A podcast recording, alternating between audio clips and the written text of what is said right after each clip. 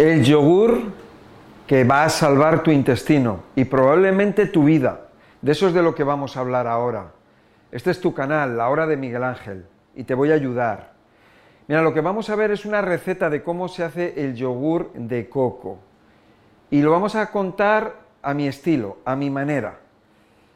El yogur de coco forma parte o es un, producto eh, secundario del coco el coco en todo su conjunto es un alimento espectacular para todo el mundo, sobre todo para las personas que tienen problemas digestivos, para las personas diabéticas. Es un producto para todo el mundo, para los niños, para los mayores, pero en especial para las personas que tienen problemas de salud, porque es un alimento, podríamos decir que es el mejor o de los mejores alimentos que existen. Y ahora vamos a ver el yogur, el yogur de coco, porque hay muchas personas que toman yogures de vaca y, no saben que existe el yogur de coco. Y el yogur de coco es, eh, no, tiene lactosa, no tiene caseína, o sea, no, no va a producir reacciones alérgicas. Hombre, siempre te puedes encontrar a una persona que puede tener una reacción, ¿no? Pero mm, hay muchísimas personas que tienen reacción a los lácteos y los lácteos no son recomendados. Sin embargo, un yogur lácteo de vaca o de cabra es mejor, pero si hablamos del de coco es el top. Y vamos a ver eh, la receta, cómo se hace este yogur maravilloso, que es espectacular para las personas sobre todo que tienen problemas intestinales, o para cualquiera de nosotros, para, para prevenir, o porque me apetece tomar un yogur y a ver qué yogur voy a tomar, pues me tomo un yogur de coco que sé que es más saludable. Bueno, en primer lugar necesitamos el coco, bueno, más que el coco necesitamos la leche de coco. La leche de coco la podemos comprar y si la compramos yo recomiendo también comprar la grasa. Normalmente viene en botes, la grasa del coco. ¿Por qué? Porque normalmente la leche de coco ya viene, em, eh, ha, sufrido unas alteraciones en las que le han quitado la grasa y queda más, como más líquida, más acuosa, y, y no es como cuando tú la haces en casa. Cuando tú la haces en casa, la puedes hacer más concentrada o menos concentrada. Si la haces más concentrada, pues ideal. Pero si tú tienes que comprar leche eh, de coco, aunque sea ecológica, también te recomiendo la grasa eh, de coco para que le dé más espesor. Pero de todas maneras, yo te voy a estar explicando los pasos, los detalles, y si no consigues la grasa de coco, no pasa nada, porque eh, yo te voy a decir aquí qué es lo que puedes hacer, qué sustitutos. Bueno, necesitamos esa leche de coco que tiene que ser del tiempo, ojo, ¿eh?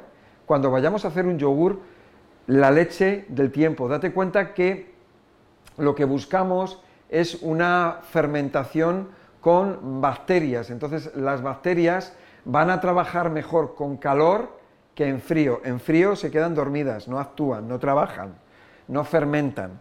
Entonces vamos a necesitar un litro de leche de coco casera y concentrada. Y si no, podemos, vamos a echarle medio vaso de grasa de coco.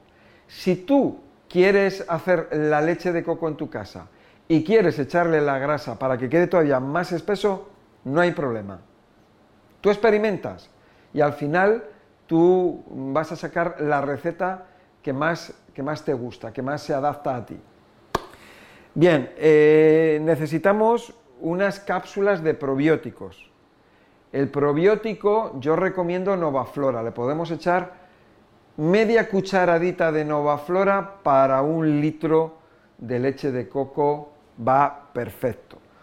También si ya tenemos el yogur de coco, porque ya lo hemos hecho en otras ocasiones, lo que podemos añadirle es medio vaso de, yogur de coco a, a, la leche de coco y de esa manera pues nos ahorramos ya los probióticos porque, porque ya los tiene el propio yogur que hicimos anteriormente. Una de las cosas que podemos añadirle para darle más espesor es una cucharadita de agar-agar, que es una alga. Ese, ese, alga que es como de color blanco, como un color blanco como transparente. Eso, ese agar-agar, se, se, derrite o se deshace con el calor. Em, lo podemos encontrar en polvo. Y si lo encontramos en polvo, pues le podemos echar una cucharadita o dos cucharaditas, depende como tú quieras, a ese litro. También le podíamos echar una cucharadita o dos cucharaditas de psyllium. Vale, después de esto, pues lo que vamos a hacer, que lo vamos a, lo vamos a, remover, lo vamos a mezclar y lo vamos a echar a un recipiente de cristal. Ese recipiente de cristal lo vamos a poner al baño María. Al baño María quiere decir en una cazuela grande, en una cazuela grande con agua, con agua y en, eh, eh, el, recipiente de cristal lo vamos a meter en, la cazuela, de tal manera que se va a estar calentando no a fuego directo, sino con el agua caliente de la, de la cacerola. Más que nada para los que no saben lo que es el baño María. Bueno, eso lo vamos a tener, lo vamos a poner a calentar. Podemos calentar el agua si queremos, eh, primero, lo podemos tener ya prácticamente caliente, o, lo podemos ir calentando poco a poco. Aproximadamente, tú date cuenta de una cosa, si tú lo metes en el agua fría y enciendes el gas o, la placa eléctrica, tarda en coger calor unos minutos. Entonces, aproximadamente lo vamos a tener durante unos 15, 20 minutos, en total calentándose el agua. Ojo, que lo que nos interesa es que no hierva, lo que nos interesa es que esté calentito y aproximadamente unos 45-50 grados. Tú vas a meter el dedo en el agua y no te vas a quemar. Tú vas a ver que está muy caliente el agua, pero no te quemas. Eso significa que puede estar a esa temperatura aproximadamente, 45 grados, 50 grados. Em, si, la temperatura sube más, los eh, los, probióticos, los microorganismos, morirían. Entonces no conseguiríamos que hacer un yogur. ¿Vale? Entonces lo que vamos a hacer es mantenerlo caliente, pero solamente para que esté calentito, nada más. O sea, eh, que esté calentito y ya está. Si tienes dudas, porque dices, madre mía, yo le voy a poner la placa, le voy a encender, a lo mejor me olvido, te voy a dar una solución y así no vamos a meter la pata. Mira, lo que vas a hacer es que tú vas a calentar el agua. Tú calientas el agua.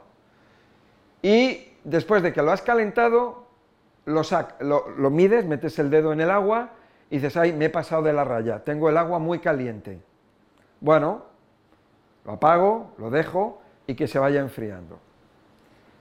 Al rato vuelves a meter el dedo o echas un poco de agua fría, metes el dedo y dices, está muy caliente, yo creo que está a 45, 50 grados como dice Miguel Ángel, porque no me quema, pero sí meto el dedo y está muy caliente. Recuerda cuando hace calor, cuando hace calor eh, estás a, 45 grados, 40 grados y hace mucho calor, ¿no? pero no, no te quemas. ¿eh? Entonces, pues igual, entonces ya tienes la temperatura del agua aproximadamente a 45-50 grados. Entonces ahora metes el recipiente donde tienes eh, la leche de coco, lo metes en el recipiente, lo tapas y lo dejas ahí el tiempo que quieras. Si se te olvida, se te olvida, porque la temperatura del agua va a ir bajando, bajando, bajando, bajando, y es una temperatura máxima de 45-50 grados que no, que no va a dañar. Lo único que va a ocurrir es que se va a enfriar. No te importe. Ahora, para que se mantenga el calor, lo que sí podemos hacer es meterlo en una caja, meterlo en un armario pequeño o meterlo en el horno, porque ahí mantiene el calor por más tiempo. Esta, esta es una idea para para, mm, para que no estés pendiente Porque imagínate que alguien te llama por teléfono, alguien te llama a casa, o estás haciendo la comida, te líes y dices, se me olvidó la leche y me está hirviendo ahí en el, fuego. Madre mía, tremendo. Bueno, pues de esta manera eh, te aseguras de ello. Bien, una vez que lo hemos tenido durante esos 15, 20 minutos o, lo hemos tenido el tiempo que sea ahí, eh, en ese proceso de calentamiento, recuerda que con el calor eh, eso favorece a, los microorganismos y los microorganismos están en ese proceso de fermentación. Si quieres lo puedes dejar ahí en el agua y lo puedes dejar durante horas, lo puedes dejar hasta el día siguiente, cubierto con un paño. ¿eh? Lo dejas ahí durante unas 24 horas. Si quieres puedes ir probando de vez en cuando. De vez en cuando abres, coges la cucharita, lo pruebas y dices, ah, ya, ya está, se está empezando a poner ácido. Ah, ves, porque ya está, ya se está fermentando. Entonces, más o menos alrededor de 24 horas, a lo mejor tú dices, uy, ya lleva 18 horas y yo creo que ya está bien, ya está espesito, ya está ácido, ya lo tengo. Pues ya está, pues ya lo saca, ya está. O a lo mejor dices, uy, lleva 24 horas, pero claro, como estoy aquí en, ya hace frío, porque estamos en invierno, estamos en la época de frío, pues a lo mejor necesita un poquito más, pues le dejas 30 horas o, el tiempo que sea necesario. Tú lo vas probando y vas viendo cómo se va poniendo más ácido. Una vez que ya lo tienes, ya está, ya está el yogur. Ahora, ¿qué es lo que vas a hacer? Lo vas a meter en unos, por ejemplo, lo vas a servir en unos vasos de cristal y lo metes en el frigorífico. En el momento en que lo metes en el frigorífico con el frío, el proceso de fermentación se detiene, porque las bacterias se quedan dormidas con el frío. Con el frío no avanzan, no procrean, ¿entiendes? Eh, entonces ya está, ya tienes el yogur de coco ahí. Luego ya lo siguiente es, dices, bueno, pues es que a mí me gustaría endulzarlo.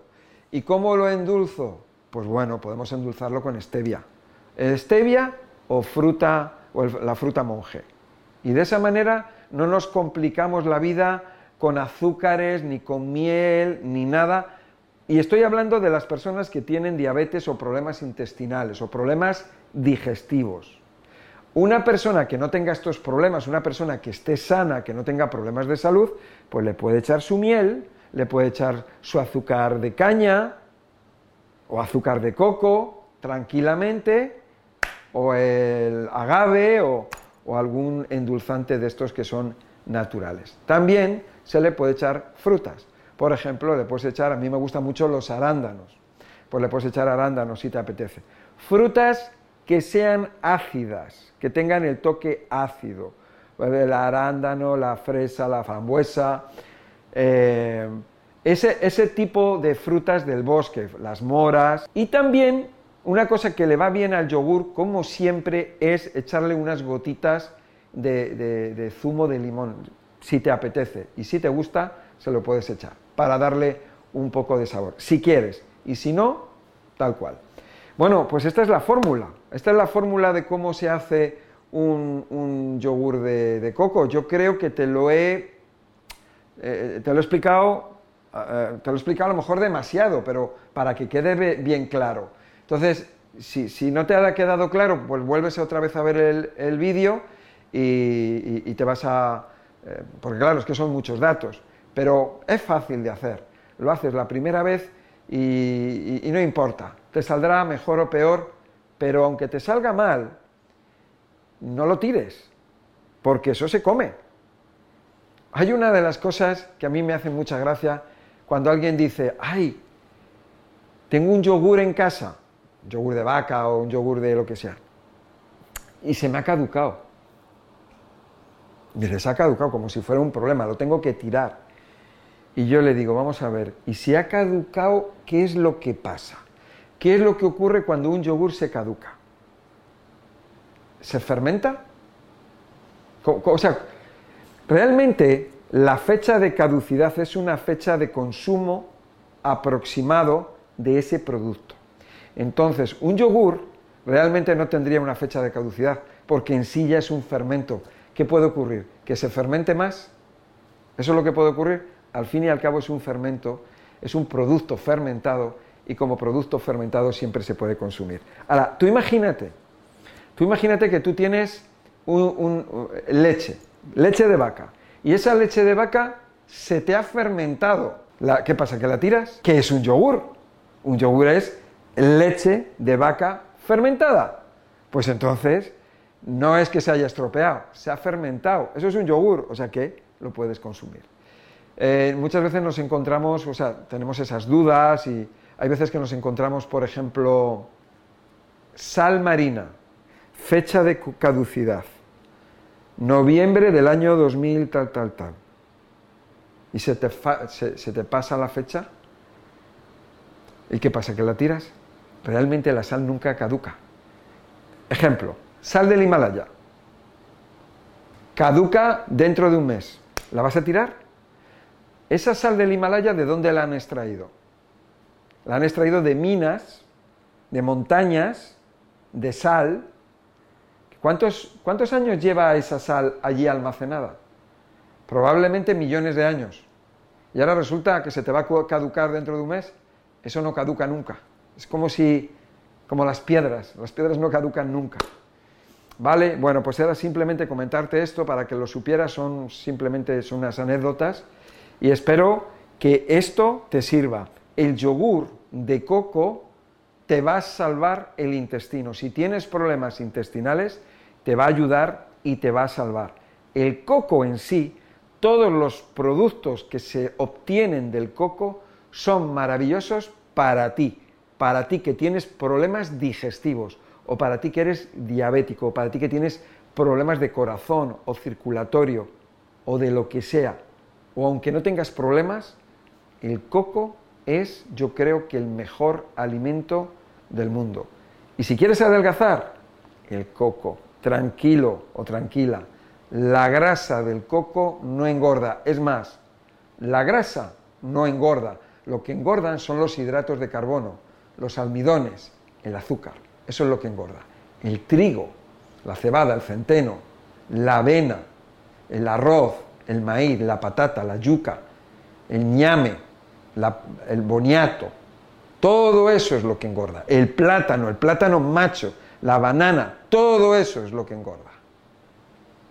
Bueno, espero que te haya gustado este vídeo, dale a me gusta, compártelo, suscríbete, dale a la campanilla, recuerda, estoy en Instagram, Estoy en Facebook, en TikTok, aquí en el canal de YouTube, La Hora de Miguel Ángel, que es tu canal, y también estoy en Radio Inter y Radio Intereconomía.